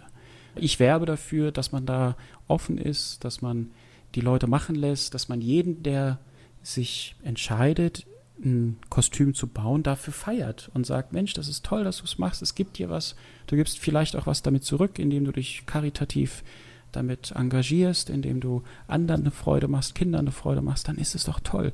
Und ob jetzt dein Gürtel nur aus Wildleder ist oder aus Leder, ist mir persönlich egal. Ich möchte aber auch die Leute, ich sag mal, mit ihrer Sichtweise, auf Deutsch gesagt, leben lassen, die einen hohen Wert auf Filmakkuratheit legen. Ich finde, das Hobby hat für alles Platz. Star Wars ist für alle da. Ganz genau. Ganz genau. Ein sehr inklusives Franchise. Wir müssen es ja, halt richtig. auch mit Leben füllen, indem wir genau. niemanden ausschließen und vielleicht auch den Blick öffnen für Dinge, die wir gar nicht wahrnehmen. Genau. Oder ich hatte zum Beispiel auch ein Erlebnis, das war auf der Epicon in Münster, wo wir zu dritt unterwegs waren als drei Stormtrooper. Dann kam noch ein Offizier und noch ein First Order Pilot hinzu. Und dann hat sich auf einmal jemand uns angeschlossen, den wir gar nicht kannten. Der hat einen Clone Trooper gemacht. Und dieser Clone Trooper, die Rüstung, war komplett aus Karton gebaut. So. Sweet. War richtig cool. Also ich habe das in dem Moment gar nicht erfasst in der ganzen Fülle, weil ich einen Helm auf hatte und unter 1,40 gar nicht sehe und nur die Hälfte von dem sehe, was da um mich herum passiert ist. Sondern ich habe das später erst wahrgenommen. Und auch als ich über den Tag so ein bisschen anschließend nachgedacht habe, ein bisschen reflektiert habe, habe ich gemerkt, Mensch, der Junge, der hat uns angesprochen, ob er mit uns mitlaufen darf. Und ich habe gesagt, na klar, schließ dich uns an. Und ich habe gesehen, wie viel Arbeit er in seine Rüstung gesteckt hat. Es war alles selbst gebaut mit den Mitteln, die er hatte aus Karton. Es war weiß, blau. Er hat sich sogar in den linken Arm ein Handyfach mit reingesetzt, wo er quasi einen Bildschirm simuliert hat. Selbst der Blaster war aus Karton gebaut. Also mit relativ einfachen Mitteln hat er ein großartiges Kostüm gebaut. Cool. Und er war so happy, dass er mit uns da rumlaufen durfte und konnte. Und dann haben wir noch einen R2D2 getroffen, der dann mit dem Imperialen Marsch ganz laut über die Comic-Con gelaufen ist, äh, über die Epic-Con. Und wir hinterher und er mit dabei. Und es war großartig. Also, wenn du das jetzt hörst, wir haben leider keine Nummern ausgetauscht, aber wenn du das jetzt hörst, ganz liebe Grüße, es war toll, dass du damals dabei warst. und das war auch so ein Moment, wo ich sage, ja, dieses Hobby ist für alle da. Und ob man jetzt akkurat ist oder nicht, oder sehr akkurat oder wie auch immer, ich finde, jeder hat seine Nische dort verdient und ich werbe immer dafür, dass wir jede Nische auch so akzeptieren, wie sie ist und es entsprechend feiern, wenn die Leute sich da engagieren. Ich freue mich immer, wenn ich das sehe in den entsprechenden Cosplay-Foren, wenn Leute auftreten und sagen, hier, ich habe jetzt angefangen, Jedi Padawan sowieso zu machen und du siehst, der fängt gerade an. Und wenn dann die Leute ermutigen, zustimmen, sagen, hey, super, cooler Anfang, weiter genau. so. Da freue ich mich immer besonders drüber, dass es da halt auch die Menschen gibt, die eben nicht diesen hochtrabenden Anspruch haben, ey, das muss jetzt von vornherein gleich filmakkurat sein und das, was du da machst, das sieht halt nicht richtig aus. Genau. Nichtsdestotrotz, wie stark ist denn ein Konkurrenzdenken vorhanden unter Cosplayern? Wie ist denn da so deine Wahrnehmung? Es gibt hier und da dieses Konkurrenzdenken. Ich persönlich habe es in meiner Welt nicht. Also ob jetzt jemand vielleicht zuerst ein gewisses Kostüm hat oder wenn ich jetzt zwei einzelne Charaktere nebeneinander sehen würde. Also nehmen wir mal an, jetzt zum Beispiel zwei Leute, die Captain Wax cosplayen. Ich würde das total großartig finden und fände es großartig, wenn die beiden sich austauschen, was sie in der Regel auch immer tun und sich dann austauschen, wie hat man was gemacht, vielleicht kennen die sich auch und so weiter. Also wenn man da eine Gemeinschaft, eine Einheit draus bildet, das ist toll. Es gibt hier und da dieses Konkurrenzdenken beziehungsweise diesen kompetitiven Anspruch, aber ich, ich persönlich, ja, ich kann damit nicht viel anfangen, weil ich möchte mir die Magie dieses Hobbys nicht nehmen lassen und das Positive, was es mit einem macht, entsprechend in die Welt tragen. Ja, selbstverständlich reden wir jetzt auch nur über unsere Wahrnehmung, ne? Deine Wahrnehmung, mhm. meine Wahrnehmung, dass man das noch ganz anders sehen kann und alles ganz anders machen kann, versteht sich hoffentlich von selbst. Absolut. Unter anderem deswegen machst du ja auch deinen Podcast Inside the mhm. Armor. Aber was hat dich denn konkret dazu gebracht, damit anzufangen? Was war so das zündende Momentchen? Ja, das war tatsächlich eine ganz witzige Geschichte, weil das daran lag, dass ich selber keine Ahnung hatte. ich war als Zivilist, also als Zivilist sage ich jetzt mal, wenn ich sage, dass ich quasi ganz normal in Jeans und T-Shirt auf der Comic-Con war oder auf der Power of the Force in Oberhausen und habe dann die 500 Erste gesehen. Ich habe Leute gesehen, die das machen und ich hatte so viele Fragen im Kopf. Genau die Frage, die du eben gestellt hast. Wo kriegst du Kostüme her? Was muss ich beachten, wenn ich mit dem Hobby loslege? Du legst ja eine Menge Geld auf den Tisch. Zum Beispiel, wenn dann Leute sagen, schreib dir bei Facebook an, da kannst du dann ein Kit bestellen, wo ich sage, ja, pff, okay, ich schreibe jemanden bei Facebook an, überweise dem dann 800 Euro und dann soll ich acht Wochen warten und hoffen, dass der mir was schickt? Nee, danke. Du hast eine relativ hohe Eintrittshürde. Zumal wenn du jetzt auf einer Con bist oder auf einem Event und du triffst Leute im Kostüm, da hast du ja maximal einen Slot von zwei Minuten, mit denen du darüber reden kannst. Ich hatte aber so viele Fragen, wo ich gesagt habe, Mensch, die kriege ich nicht beantwortet über die normalen Wege. Machen wir doch einen Podcast. Schaffen wir doch ein Medium, wo man diese Fragen stellen kann, weil ich bin mir sicher, nicht nur ich habe diese Fragen, sondern viele andere Leute auch. Das heißt, meine Unbedarftheit in diesem ganzen Thema, die ich am Anfang hatte, vielleicht auch immer noch hier und da, aber ich glaube, jetzt ist es ein bisschen anders geworden, aber die ich mir auch im Kopf und im Herzen auch immer behalten möchte, weil diese Unbedarftheit schafft auch eine gewisse Neugierde auf Neues. Diese Unbedarftheit war tatsächlich der Grund, warum ich gedacht habe, da muss es doch eine Möglichkeit geben, tolle Gespräche zu führen, Informationen zu bekommen und auch tatsächlich, das war der zweite Antrieb, ich liebe gute Gespräche. Ich finde es großartig, wenn man hinter die Kulissen gucken kann. Und wenn man das über das Medium eines Podcasts machen kann, dann wäre das großartig. Und das war dann der Grund, wo ich gesagt habe, komm, dann lass uns das doch mal probieren mit dem Podcast. Und du hast ja auch einiges gelernt seitdem. Ich darf mal dein Wissen abfragen. Was ist Slatschen? Oh Gott, oh Gott. Ich wusste gar nicht, dass hier eine Lernerfolgskontrolle kommt, mein Lieber.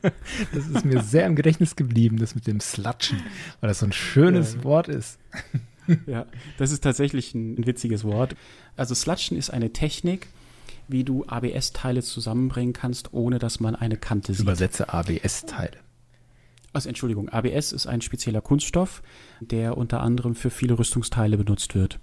Und das Slutschen ist unter anderem bei einigen Rüstungen ein wichtiger Arbeitsschritt, um die Rüstung filmakkurat zu bekommen. Zum Beispiel bei den Klonen. Wir sehen ja die Klone das erste Mal auf dem Bildschirm, zum Beispiel bei Attack of the Clones.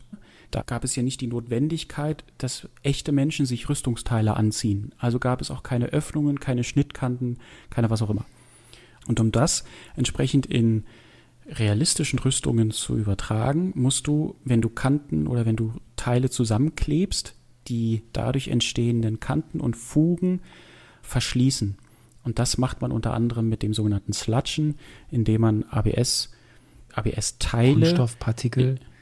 Genau, Kunststoffpartikel in Aceton auflöst und dadurch eine Paste erhältst, mit der du dann diese Fugen verschließen kannst. Du wirst gefühlt ein Chemiker dann in deinem kleinen Keller oder wo auch immer du dann genau. deine Rüstung baust, ja. Und das sind so Details, die habe ich als Hörer gelernt in den einzelnen Folgen bei dir, wo die Leute erzählt haben, wie haben sie es konkret gemacht. Was hast du denn seitdem noch gelernt? Jetzt nicht unbedingt nur so an handwerklichem, sondern auch an zwischenmenschlichen oder über dich selbst, mhm. über die Szene insgesamt? Also ich habe gelernt, und das ist tatsächlich eher das Zwischenmenschliche, was mich da sehr begeistert. Was ich gelernt habe, war, dass wir so tolle Menschen in dieser Szene haben, in diesem Universum, die aus verschiedensten Antrieben heraus ihre Rüstungen, ihre Kostüme gebaut haben. Die eine machen es, um ihrer Kreativität Ausdruck zu verleihen, andere machen es, um sich einen Lebenstraum zu erfüllen. Ich habe so viele schöne Momente erleben dürfen durch diesen Podcast, die ich jetzt tatsächlich nicht mehr missen möchte. Und ich finde es umso schöner, dass die Hörerinnen und Hörer an diesen Momenten teilhaben können, wenn sie sich reindenken und sich reinfühlen, wenn sie die Folgen hören.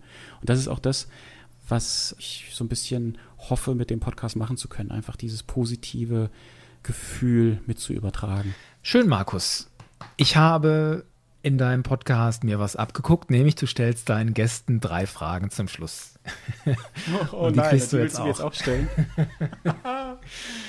okay, ich bin gespannt. Ich habe mir drei Fragen überlegt und ich bin sauer, dass du immer noch keine Kategorie hast, wie die drei Fragen zum Schluss heißen. Also es sind die ja, drei Fragen zum Schluss. ja, Nein, ja, ich bin nicht wirklich leid. sauer, ist alles gut.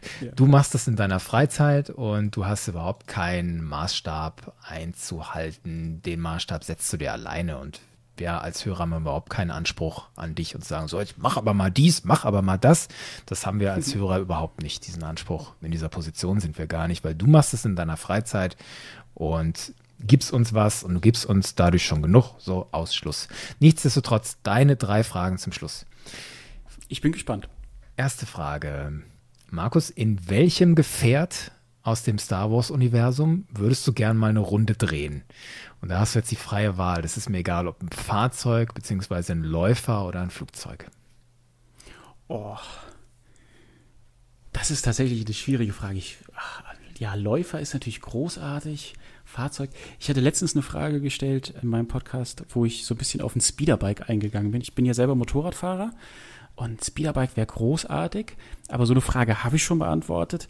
Deswegen würde ich jetzt in deiner Frage, also ich glaube, was schon absolut genial wäre, wäre mal in so einem ATST zu sitzen. Das fände ich schon sehr Warum? cool. So ein Chicken Walker. Da, das ist, glaube ich, was ganz Besonderes. Ne? Du bist so weit oben, du läufst dann entweder durch den Wald, du hast dann dieses klassische Laufgefühl, was wir ja so nicht kennen, ja? in einem motorisierten Fahrzeug sitzend und trotzdem laufen, finde ich, glaube ich, eine ganz spannende Geschichte. Und ja, so ein ATST finde ich einfach ist ästhetisch auch ein großartiges Gefährt. Ja, kann man mir jetzt widersprechen, aber ich finde die singen auch einfach nur sau cool aus. Und ich würde auch mal total die Steuerung von so einem Ding interessieren. Ist es vielleicht exotisch genug, um anders zu sein als ein Gefährt, das wir kennen, wo man erhöht sitzt? Auch das ja. könnte durchaus, ja, ja, stimmt schon. Aber du hast dich jetzt in kein Flugzeug gesetzt, du wolltest nicht abheben. Nee, also ja, ich glaube, das wäre bestimmt auch spannend, mal mit so einem TIE Fighter oder mit einem X-Wing oder mit einem B-Wing oder sowas zu fliegen. Aber ich glaube, das Gefühl wäre ja relativ ähnlich wie das, was wir jetzt von der Erde schon kennen. Ne? Du fliegst halt. Aber so ein ATST zu fahren oder zu sitzen, ist, glaube ich, schon was sehr Cooles. Ja. Bist ja ein Stormtrooper und kein TIE-Pilot. Ja, stimmt, ne? stimmt. Bleiben wir da mal drin in deiner Rolle als Stormtrooper. Versetz dich mal bitte rein in die Zeit vier Jahre nach der Schlacht von Yavin, du als Stormtrooper auf Endor. Mhm. Die Rebellen greifen den Schutzschildbunker an. Du und deine Einheit, ihr seid im Gefecht und mittendrin kriegst du von einem Ewok mit einem Stein einen auf den Schädel und du wirst bewusstlos. Mhm. Als du wieder aufwachst, stellst du fest, man hat dich da liegen gelassen, wo du niedergeschlagen wurdest. Du bist jetzt abseits vom eigentlichen Geschehen, kannst da so durchs Gebüsch gucken und siehst, dass der Schutzschildbunker von den Rebellen in die Luft gejagt wurde. Und du siehst, dass einige deiner Sturmtruppenkameraden und Offiziere von den Rebellen gefangen genommen wurden. Und dann gibt's auch noch einen großen Knall. Du guckst zum Himmel und siehst da, wie der zweite Todesstern explodiert. Mhm. Du auf Endor in dem Gebüsch allein. Was machst du? Boah. Das ist ja eine gemeine Frage. Also entweder Kameraden retten oder desertieren. Ich glaube, wenn du schon Stormtrooper bist und entsprechend dich also da kommt es natürlich auch auf deine Hintergrundgeschichte an. Bist du rekrutiert worden, also zwangsrekrutiert worden? Oder hast du dich freiwillig gemeldet?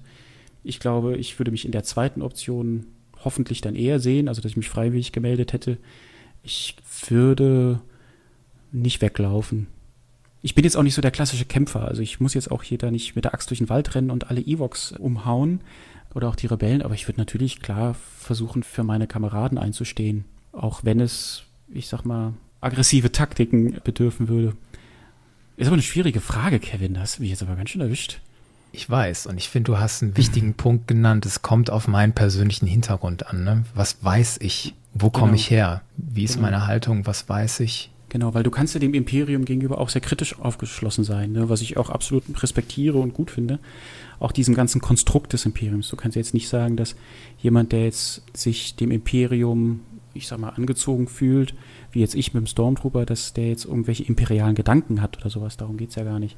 Und das ist zum Beispiel das, was ich bei Star Wars so inspirierend finde, dass du unheimlich viel dich in diese Welt hineinfühlen und denken kannst. Nämlich, dass jeder quasi, wie es Django Fett gesagt hat, ich bin nur ein einfacher Mann, der seinen, seinen Weg durch die Galaxis sucht oder sowas, hat er gesagt. Ne? Mm, I'm just a simple man trying genau. to make my way in the universe. Genau, und diese Geschichte kann ich ja als mein Stormtrooper dann zum Beispiel auch erzählen. Und das finde ich zum Beispiel auch sehr spannend, wenn du freie Charaktere machst. Also wenn du zum Beispiel Mandalorian Merc bist oder wenn du bei den Mandalorian Mercs bist, wenn du zum Beispiel sagst, okay, die Geschichte, die ich mit meinem Cosplay erzähle, erzählt die Geschichte eines Mandos, der durch die gesamte Galaxis getigert ist und die wildesten Missionen schon hinter sich hat. Und das meinte ich auch eingangs mit dieser Kreativität, die so groß sein kann. Sobald du eine Rüstung hast, überlegst du dir, was willst du mit dieser Rüstung erzählen, welche Geschichte willst oder mit diesem Kostüm willst du erzählen. Stichwort Charakter. Meine dritte Frage an dich. Mhm. Mit welchem Charakter aus dem Star Wars-Universum würdest du gern mal einen Tag verbringen? Und was würdest du mit ihm oder ihr machen? Oh. oh. Auch eine große Frage. Eine schöne Frage. Ich glaube, ich würde tatsächlich gerne mal einen Tag mit Captain Rex verbringen. Zum einen, weil ich ihn als Charakter sehr, sehr schön finde. Also ich finde es toll, wie Captain Rex als Charakter sich entwickelt hat. Ich fände es sehr spannend, mehr zu erfahren, wie er sich entwickelt hat als Soldat, von einem einfachen Dienstgrad hoch als Captain natürlich zum einen.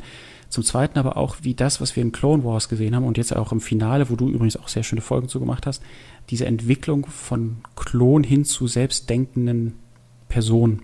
Und dann zum Schluss sogar noch zu sagen, okay, ich stelle mich jetzt der Republik, die ja eigentlich der Grund ist, warum ich auf der Welt bin, warum ich existiere, warum ich in dieser Art und Weise, wie ich existiere, existiere, der stelle ich mich jetzt entgegen und verweigere mich der Order 66, um Ahsoka zu retten und so weiter. Ich glaube, das würde ich gerne tun. Ich würde mich gerne mit Captain Rex tiefer unterhalten. Und was ich mit ihm machen würde, wäre, glaube ich, keine Ahnung, ich glaube, ich würde irgendwo auf einem schönen Planeten, wo es ruhig ist, wo es natürlich ist, Endor oder Sorgen oder so, vielleicht schön durch den Wald spazieren, Lagerfeuer irgendwann machen, vielleicht ein bisschen angeln gehen und so weiter. So in der Art, das würde ich, glaube ich, gerne tun. Möglicherweise neckt er dich dann wegen deiner Rüstung. Das kann gut sein, aber das muss ich dann aushalten. Markus, danke, dass wir so viel erfahren durften über dich und darüber, wie man Stormtrooper wird. Dankeschön. Ich danke dir, Kevin, für deine Zeit und dafür, dass du mich heute mal in meinem eigenen Podcast hast teilnehmen lassen, was ich sehr, sehr großartig Wie finde. Wie hat sich das angefühlt? Anders. Sehr anders. Ja, ich finde es sehr schön, wenn ich ehrlich bin, weil ich so auch mal den Platz meiner Gäste einnehmen kann, auch was die Vorbereitung betrifft. Äh, ich war tatsächlich auch ein bisschen aufgeregt vor unserer Folge, weil ich ja natürlich auch von mir jetzt heute vier preisgegeben habe. Und jetzt weiß ich auch mal, wie es meinen Gästen geht. Danke dafür. Liebe Hörerinnen, liebe Hörer, wenn ihr also mehr wissen wollt über das Thema Cosplay und die Menschen dahinter in den Rüstungen und den Gewändern, dann schaut rein in die anderen Folgen von Inside the Armor, ein Star Wars Cosplay Podcast und folgt dem Markus auf Instagram Another Happy Trooper bist du da, ne? Richtig, das ist meine quasi private Trooper-Seite, Another Happy Trooper. Und die Instagram-Seite vom Inside the Armor Podcast ist dann halt auch Inside the Armor Podcast. Von dir noch letzte Worte, bevor du mit Captain Rex nach Sorgen verschwindest? Nur imperiale Sturmtruppen sind zu präzise.